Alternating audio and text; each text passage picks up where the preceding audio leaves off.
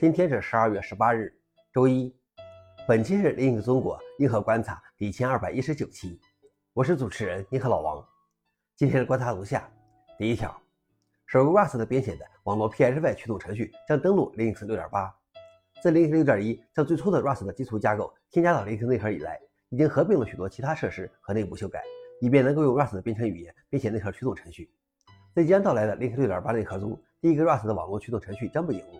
这个用 Rust 重写的 XXPHY 驱动程序约有一百三十五行 Rust 的代码。该驱动已有 C 语言驱动。PHY 驱动程序是指网卡收发器的物理层驱动。消息来源 f o r e n i x 老王点评：终于要见到第一个真正在内核中发挥作用的驱动了。第二条是字节跳动被指利用 OpenAI API 训练自己的 AI。OpenAI 称，字节跳动的内部文件证实，OpenAI API 已被用于开发字节跳动的基础 LLM。这些 API 被用在开发的每一个阶段，包括训练和评估模型。这直接违反了 OpenAI 的服务条款，其中规定其模型输出不得用于开发任何与我们的产品和服务竞争的人工智能模型。字节跳动所使用的微软 Azure 的 OpenAI 服务也采用了同样的条款。OpenAI 表示已暂停字节跳动的账户。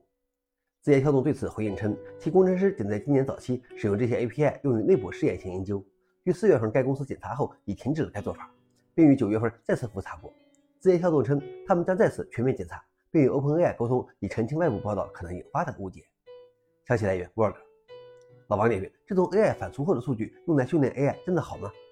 最后一条是，谷歌群组明年终止支持新闻组 usernet。谷歌宣布将从2024年2月22日起终止支持新闻组 usernet。usernet 用户将无法再使用群组在 usernet 里发表内容、订阅或查看新的 usernet 内容，但可以继续查看和搜索之前的内容。同时，谷歌群组也不再支持 NNTP 协议。谷歌表示，Usenet 的活跃度已经显著下降，充斥着垃圾信息。Usenet 用户将需要寻找新的客户端和公共服务器。Usenet 始于1980年，比万维网的历史更早。消息来源：谷歌。老王点评：Usenet 对谷歌来说已经只是负担而没有意义了。以上就是今天的硬核观察。想了解视频的详情，请访问随后链接。谢谢大家，我们明天见。